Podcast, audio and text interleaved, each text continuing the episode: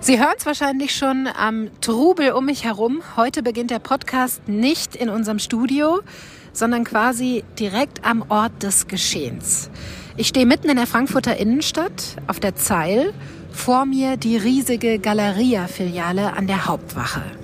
Sieben Stockwerke hoch, frisch renoviert und rausgeputzt. Denn genau diese Filiale hier in Frankfurt war eigentlich vor einem Jahr der große Hoffnungsträger für die angeschlagene Warenhauskette. Als sogenanntes Weltstadthaus sollte es mit einem neuen Premium-Angebot Kunden aus aller Welt anlocken. Aber Galeria scheint einfach von einer Krise in die nächste zu stürzen. In den vergangenen zwei Jahren wurde das Unternehmen schon mit insgesamt 680 Millionen Euro Staatshilfen unterstützt. Außerdem hat das Unternehmen Ende Oktober zum zweiten Mal ein Schutzschirmverfahren beantragt. Dem wurde gestern vom Gericht auch stattgegeben. Kann Galeria aber überhaupt noch gerettet werden? Und hat das Konzept Warenhaus in Deutschland noch eine Zukunft? Darüber sprechen wir heute im FAZ-Podcast für Deutschland. Aber Galeria ist nicht alleine. Die Inflation, die Energiekrise und eine extrem schlechte Konsumstimmung im Moment setzen dem gesamten Handel zu. In vielen Innenstädten stehen Geschäftsräume leer und auch ansonsten bietet sich fast überall derselbe Anblick. Austauschbare Fußgängerzonen mit den immer gleichen Ketten. Wie stattdessen eine attraktive und lebenswerte Innenstadt aussehen könnte, Darüber spreche ich später mit Ricarda Petzold vom Deutschen Institut für Urbanistik. Heute ist Freitag, der 11. November. Mein Name ist Sandra Klüber und ich freue mich sehr, dass Sie heute auch mit dabei sind. Also von Galeria Kaufhof vor allem, das ist für mich eher für die älteren Generationen. Für mich ist es nicht mehr so trendig. Also ich bin da gern Kundi. Ich habe sie immer gern gehabt. Ja, also ich bin eine ältere Frau, die nicht dauernd im Internet kauft. Ich habe auch online gekauft. Ist trotzdem Quality hier ist bestimmt Garantie, ja. Das ist mir alles so kommerziell. Würden Sie sich dann stattdessen wünschen? Viele kleine Geschäfte mit vielen Leuten, die da arbeiten und nicht mit der Ausbeutung, die hier stattfindet weil es sind ja schon vor allem Galeria halt die großen Läden. Das ist halt, sieht man halt, sage ich mal, öfter auf der Straße und ob das so attraktiv dann für einen ist. Aber für mich wäre es auch sehr schade, wenn so ein Kaufhaus verschwindet, weil man bekommt ja alles, Haushaltswaren, alles Mögliche und man kann die Dinge, die man kauft, anfassen und kann sie anprobieren und das möchte ich auch weiter so machen. Ich bestelle überhaupt nicht übers Internet. Für mich ist halt auch eher das ganze Online interessanter oder attraktiver geworden. Online kaufe ich überhaupt nichts. Ist unpersönlich, man kann die Ware nicht anfassen und dann das zurückschicken. Das tut nur die Umwelt belasten, hin und her schicken, wieder was kaufen, wieder was zurückschicken. Das ist alles Quatsch. Das war heute ein ganz eindeutiges Meinungsbild bei den Menschen auf der Frankfurter Zeil. Am Kaufhaus scheiden sich die Generationen. Wir wollen jetzt einmal kurz auf die Geschichte des letzten großen deutschen Warenhauses Galeria zurückblicken. Silvia Klaus hat die Geschichte für uns einmal zusammengefasst. Riesige Konsumklötze oder praktische Mallvorläufer. Die Geschichte der Warenhauskette Galeria ist lang und bewegt. 1879 gründet der Kaufmann Leonhard Tietz in Stralsund ein kleines Textilgeschäft. Über die Jahre wächst das Unternehmen. Es gibt immer mehr Filialen in diversen deutschen Städten. 1881 gründet Rudolf Karstadt sein erstes Geschäft in Wiesmar. Der Konkurrent nennt sich Tuchmanufaktur und Konfektionsgeschäft Karstadt. Zurück zu Kaufhof. Den ersten großen Crash erlebt das Unternehmen der Familie Tietz in den 30ern. Die Nazis enteignen das jüdische Unternehmen. Die Familie Tietz muss nach Amsterdam fliehen. 1936 firmiert das Warenhaus nur noch als Westdeutsche Kaufhof AG. Und nach dem Krieg sind fast alle Filialen zerbombt. In den Nachkriegsjahren mausert sich Kaufhof langsam wieder und expandiert in der ganzen Bundesrepublik. Die Hochzeit der Warenhäuser folgt dann in den 70ern. Etwa 15% Marktanteil erobert Kaufhof. Doch muss man sich in den folgenden Jahren gegen immer weitere Konkurrenten durchsetzen. Neben den vier großen Ketten Karstadt, Kaufhof, Horten und Hertie werben nun auch Einkaufszentren, Fachmärkte und später auch der Onlinehandel um die Gunst der Kunden. Mitte der 90er Jahre schluckt Karstadt Hertie und Kaufhof übernimmt Horten. 2009 meldet Arcandor, der Mutterkonzern von Karstadt, Insolvenz an. Zuerst versucht sich der Privatinvestor Nikolaus Berggrün als Retter der Warenhaustochter. Nicht sehr erfolgreich. Vier Jahre später kauft der Tiroler Milliardär René Benko den Konzern. Sein Ziel? Karstadt und Kaufhof vereinen. 2019 folgt dann die Fusion der beiden Warenhäuser. Der Zeitpunkt hätte aber nicht ungünstiger sein können, denn die Pandemie macht dem Konsumriesen einen Strich durch die Rechnung. Ich bin jetzt verbunden mit unserem Wirtschaftskorrespondenten in Düsseldorf, Jonas Jansen. Schön, dass du da bist, Jonas. Hallo. Die Krise bei Galeria, das haben wir ja auch gerade schon in dem kleinen Geschichtsblock gehört, die zieht sich schon eine ganze Weile hin. Du verfolgst das Ganze intensiv für die FAZ und schreibst viel darüber. Kam denn da dieser jüngste Hilferuf jetzt für dich noch überraschend? Also, dass es dem Warenhaus nicht so gut geht, das darf eigentlich niemanden überraschen. Mhm. Ähm, Galeria hat auch 2020 ja schon mal ein Schutzschirmverfahren durchlaufen, also diese Insolvenz in Eigenverwaltung. Und äh, das war kurz nach Ausbruch der Corona-Krise und danach zweimal Staatshilfe bekommen, in insgesamt Höhe von 680 Millionen Euro. Und dass es denen nicht gut geht, das waberte schon die letzten Monate auch immer rum. Da war nur eigentlich die Frage, ob sie noch ein drittes Mal Staatshilfe bekommen. Das ist jetzt nicht der Fall und das heißt, die Konsequenz ist, die müssen sich wieder sanieren und deshalb sind sie jetzt wieder in einem Insolvenzverfahren. Mhm. Wie sieht's denn eigentlich bei dir persönlich aus? Gehst du gerne in Kaufhäuser? Ähm, nein. Das mag vielleicht auch so ein bisschen so ein Generationending sein. Mhm. Ich bin Mitte ja. 30 sozusagen das Warenhaus gezielt angesteuert, habe ich schon lange nicht mehr. Und da geht es dir ja wie vielen Menschen, das haben wir ja auch ganz am Anfang der Podcast-Folge gehört, auf der Frankfurter Zeil. Und das ist ja dann letztlich auch genau der Grund, warum es dem Unternehmen so geht, wie es ihm heute geht. Die Corona-Krise hat dabei natürlich aber auch eine entscheidende Rolle gespielt. Die hat Galeria wie viele andere Händler auch hart getroffen. Jetzt kommt noch eine Inflation obendrauf, eine ja, ganz schlechte Kauflaune der Deutschen und explodierende Energiepreise. Wie sehr belastet das Ganze denn ein Unternehmen wie Galeria? Da muss man schon sagen, dass es das natürlich sehr belastet. Also auch wenn die bei der letzten Sanierung zum Beispiel schon mit ihren Vermietern ziemliche Rabatte, was Mietpreise und sowas angeht, verhandeln konnten, sind das natürlich einfach in jeder Innenstadt, weiß man, riesige Läden auf großer Fläche. Mhm. Das heißt, man brauchte auch sehr viel Energie, um die zu heizen oder zu kühlen, je nachdem, in welcher Jahreszeit man sich befindet. Das heißt, Energiepreise sind für die wichtig. Der ähm, Galeria-Chef Miguel Müllenbach hatte kürzlich gesagt, dass sie mit Mehrkosten von 150 Millionen Euro alleine fürs nächste Jahr rechnen. Also mehr, mhm.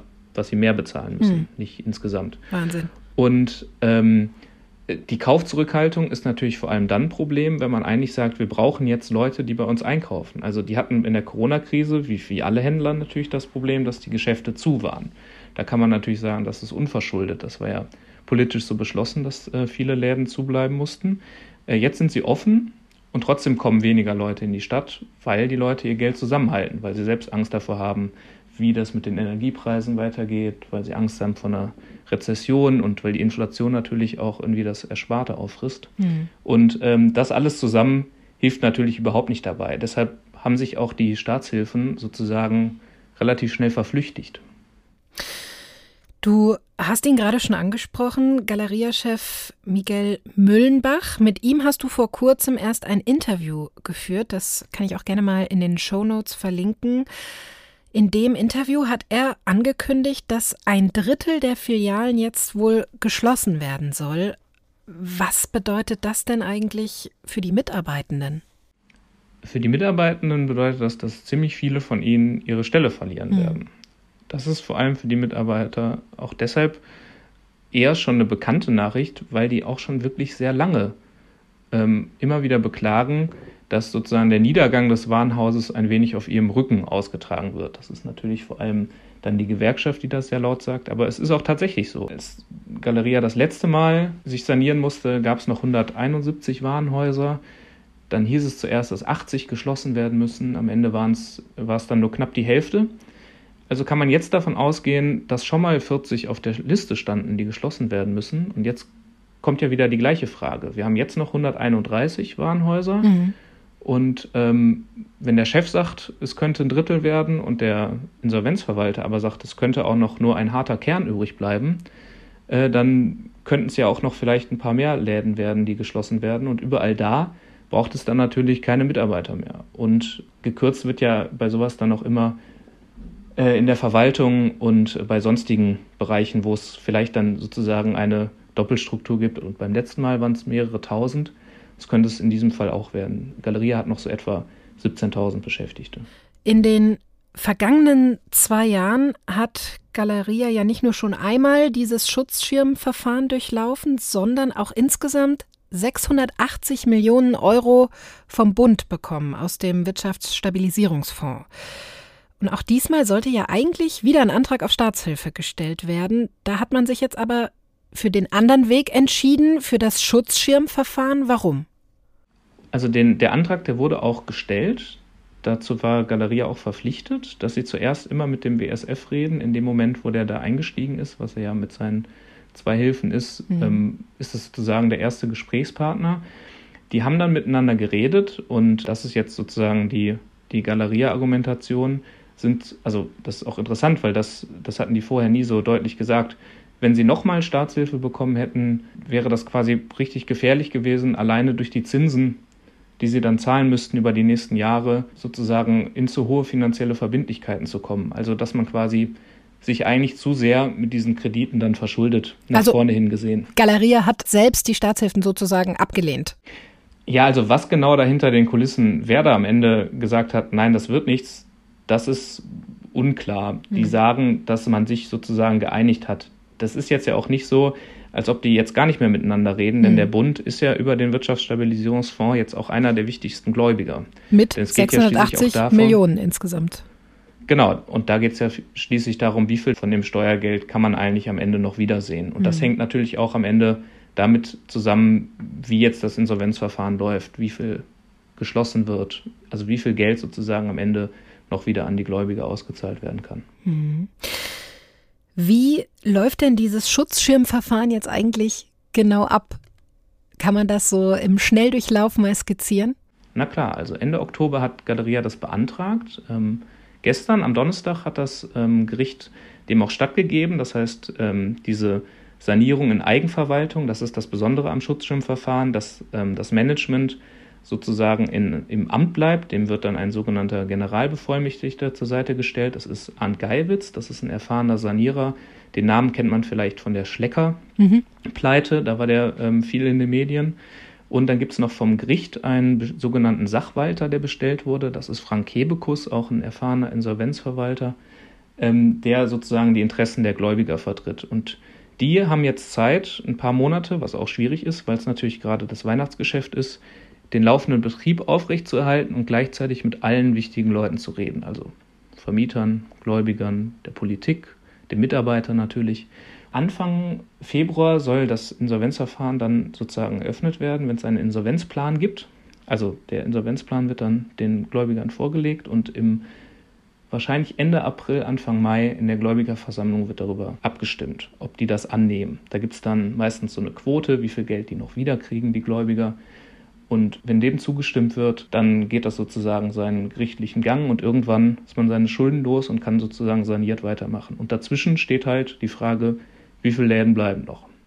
Es gab ja auch verschiedene Versuche im Zuge der, der letzten Sanierung unter dem Label Galeria 2.0 das Unternehmen neu auszurichten. Zum Beispiel hier in Frankfurt, das hatte ich ganz am Anfang auch schon erzählt, gibt es ja an der Hauptwache die Filiale, die zu einem ja, Art Premium-Kaufhaus umgebaut wurde. In anderen Städten hat man zum Beispiel versucht, ein eher regionales Konzept zu etablieren. Da gibt es zum Beispiel in Kassel jetzt eine Filiale, in der es auch zeitgleich einen Stadthausschalter gibt. Also da kann man sich zum Beispiel im äh, Kaufhaus jetzt auch einen neuen Pass beantragen. Das alles ähm, sind ja aber offenbar keine besonders erfolgreichen Versuche gewesen. Siehst du denn überhaupt eine Chance, dass das klassische deutsche Warenhaus zukunftsfähig ist? Die Frage ist, was das klassische Warenhaus ist. Also so wie man sich das dieses Kaufhaus, äh, die klassische Galeria oder Karstadt-Filiale eben vorstellt.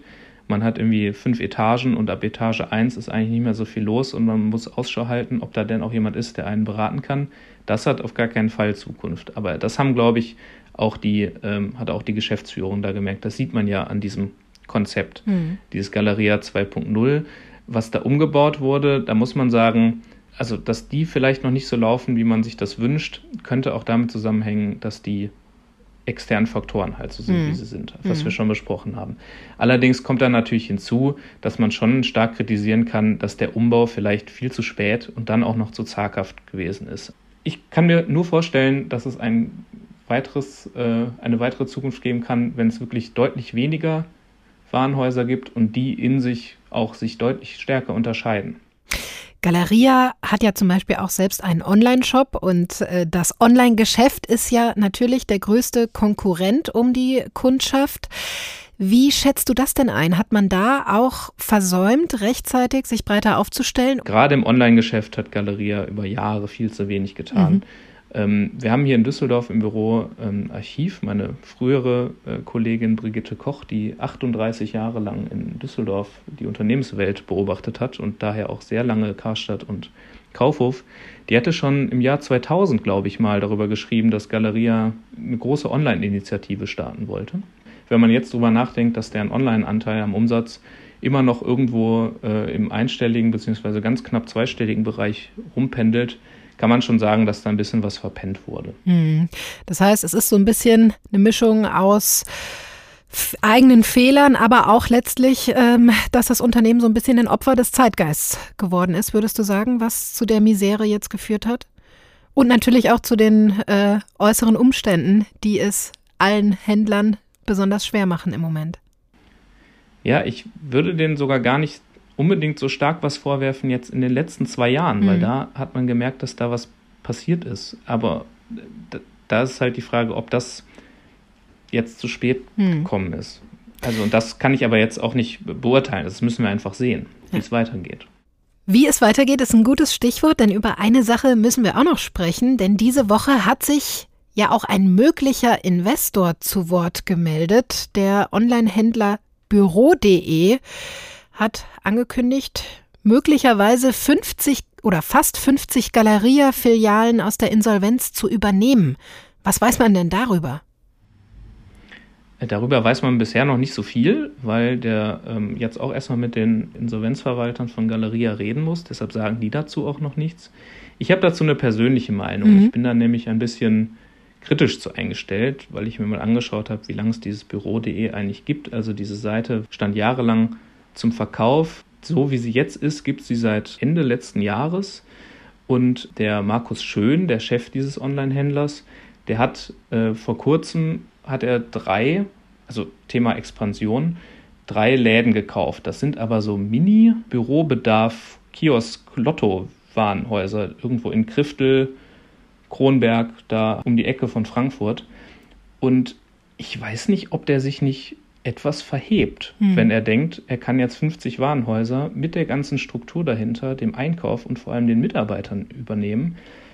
Und er ja auch ganz kategorisch, also sehr selbstbewusst sagt, dass er kategorisch betriebsbedingte Kündigungen ausschließt.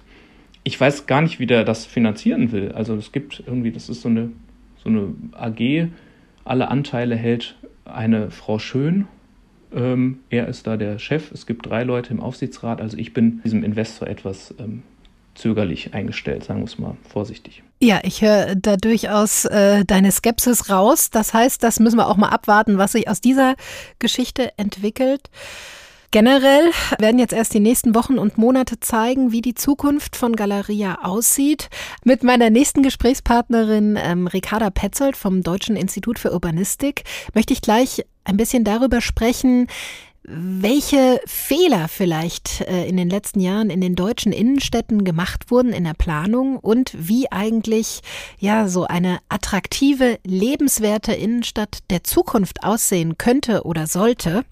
Von dir, Jonas, wüsste ich gerne zum Abschluss, wird es denn in den Innenstädten in Deutschland in 20, 30 Jahren noch ein Kaufhaus wie Galeria geben, deiner Einschätzung nach? Oh, 20, 30 Jahre ist natürlich eine lange Zeit. Ich würde sagen, so wie sie heute aussehen, nicht. Aber ich könnte mir vorstellen, dass es auf jeden Fall noch einen Typ Warenhaus gibt, in dem man irgendwie mehr kriegt als nur Kleidung oder nur Elektronik oder nur Wein. Das könnte ich mir schon vorstellen. Ist nur die Frage, wer das dann betreibt. Vielen Dank, Jonas. Gerne. Nicht nur die Warenhauskette Galeria wird sich neu erfinden müssen, wenn sie wieder mehr Menschen anziehen will. Auch die meisten Innenstädte in Deutschland hatten schon vor der Corona-Pandemie mit großen Problemen zu kämpfen.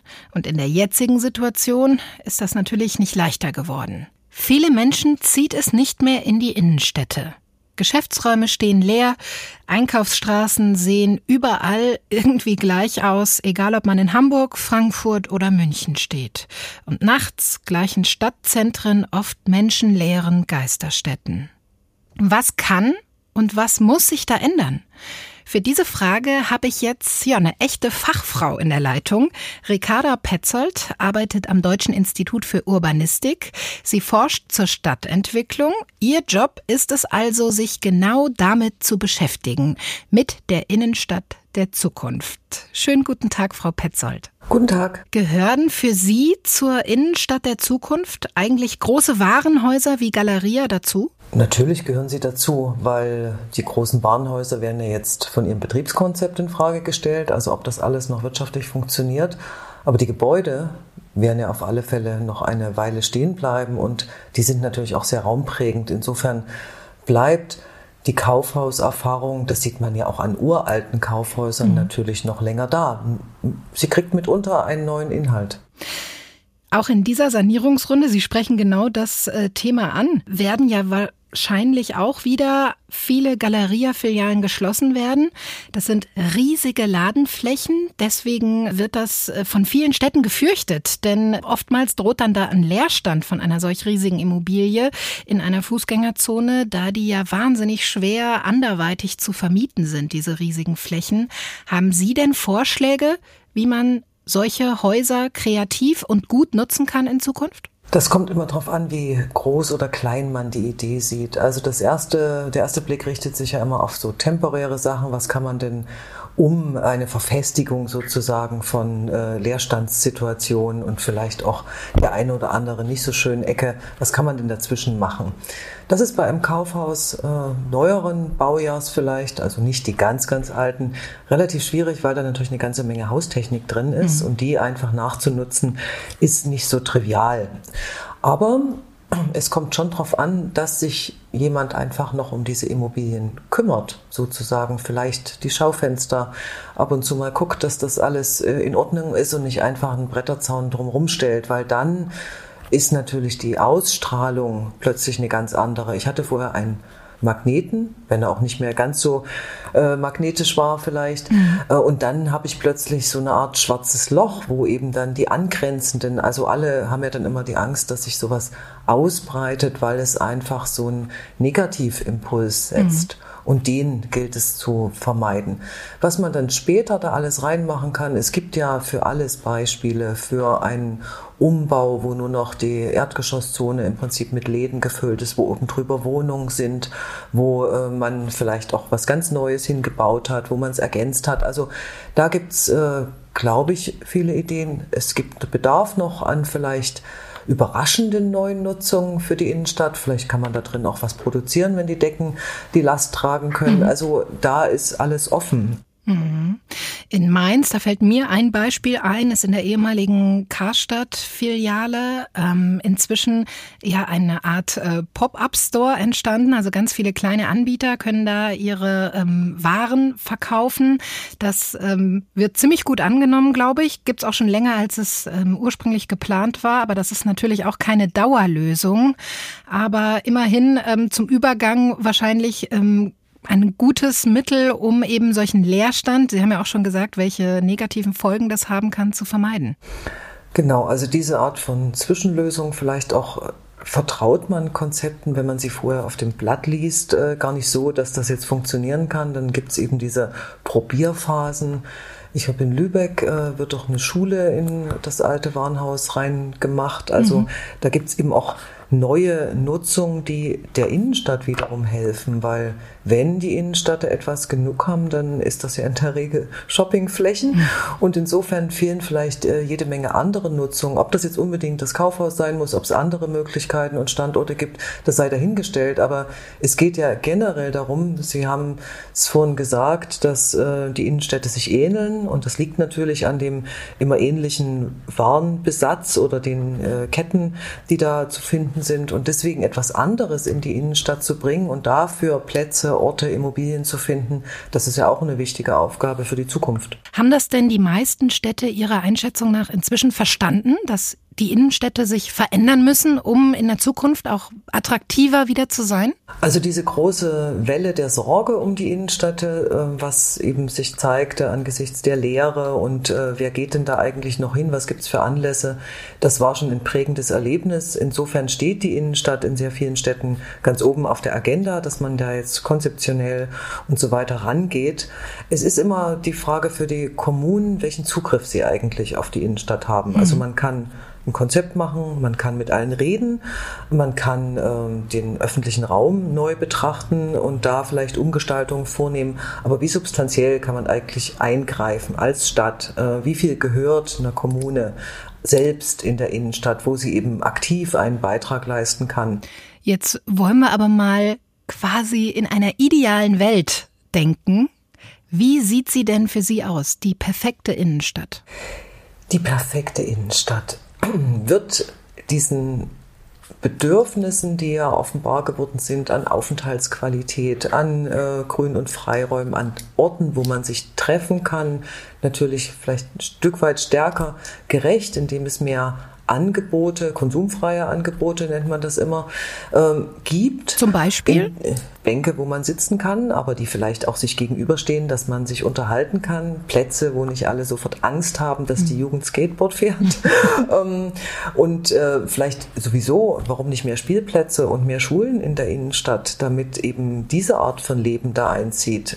Also in der idealen Welt ist die Innenstadt der Ort, wo wirklich die Stadt pulsiert, wo sie nicht nur äh, konserviert wird sozusagen, wo man immer zurückblickt und sagt, früher war alles besser, sondern wo jeder, der ein halbes Jahr nicht da war, immer denkt, wow, hier gibt's was Neues. Und zwar nicht, alles ist wieder schlechter geworden, sondern hier sieht man, dass äh, die Stadt sich weiterentwickelt und dass was passiert. Und dass sie zu einem Lebensmittelpunkt wird, was sie ja eigentlich sein sollte, eine Innenstadt, ein Stadtzentrum. Das klassische Bild vom Herz der Stadt mhm. wird ganz oft bemüht, aber es ist eben die Frage, wie das eigentlich äh, ausgestaltet sein muss, damit das Herz auch richtig schlägt und damit das alle so empfinden und nicht nur einmal im Jahr geht man eben mal durch äh, und schaut, sondern dass es wirklich dieser vitale Treffpunkt ist und dass es klar ist, wenn man sich irgendwo verabredet, dann vielleicht auch mal in der Innenstadt. Welche Stadt oder welche Städte machen das denn schon ganz gut in Deutschland? Können Sie mal ein paar Beispiele nennen, welche Stadt das auf welche Weise ganz gut gelöst hat bisher? Ja, das mit dem gut gelöst ist ja manchmal auch eine Frage der Voraussetzungen. Also da sind sie natürlich in Städten, die so einen historischen Kern haben und ähm, viele Touristen sind sie vielleicht ein Stück weit im Vorteil, weil sie schon eine ganz andere Voraussetzung sowieso haben. Also wenn sie jetzt äh, nach Nürnberg gucken, sind sie besser dran als in Städten, die eben mit so einer ohnehin äh, Lehre mal zu kämpfen hatten. Ich glaube, dass sich sehr viele Städte ähm, um ihre Innenstädte kümmern und da würde ich jetzt gar keine Schönheitsliste aufstellen, dann fallen mir wahrscheinlich dann als erstes immer eher Großstädte ein, obwohl es ganz viele Mittelstädte gibt, die genauso sich aktiv darum kümmern. Also das ist irgendwo, wird immer ganz ungerecht ich finde wirklich so einzelne ähm, Punkte eher interessant, wie eben eine Schule Lübeck in der Innenstadt oder mhm. in Lünen der Kaufhausumbau. Das sind so Beispiele, dass man wirklich mit den alten Immobilien einen neuen Umgang findet.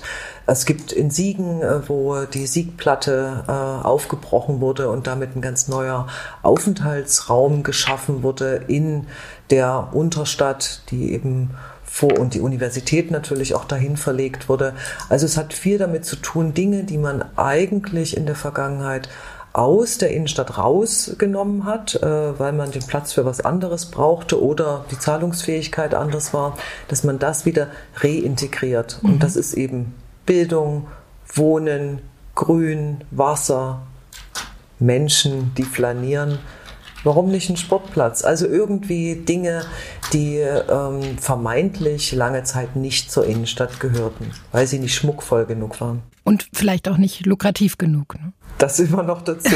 Wenn wir, ich merke schon, Sie wollen äh, von deutschen Städten da ähm, vielleicht keine unbedingt herausgreifen, aber gibt es denn vielleicht international eine Stadt, die Sie so als Best Practice Beispiel herausgreifen würden?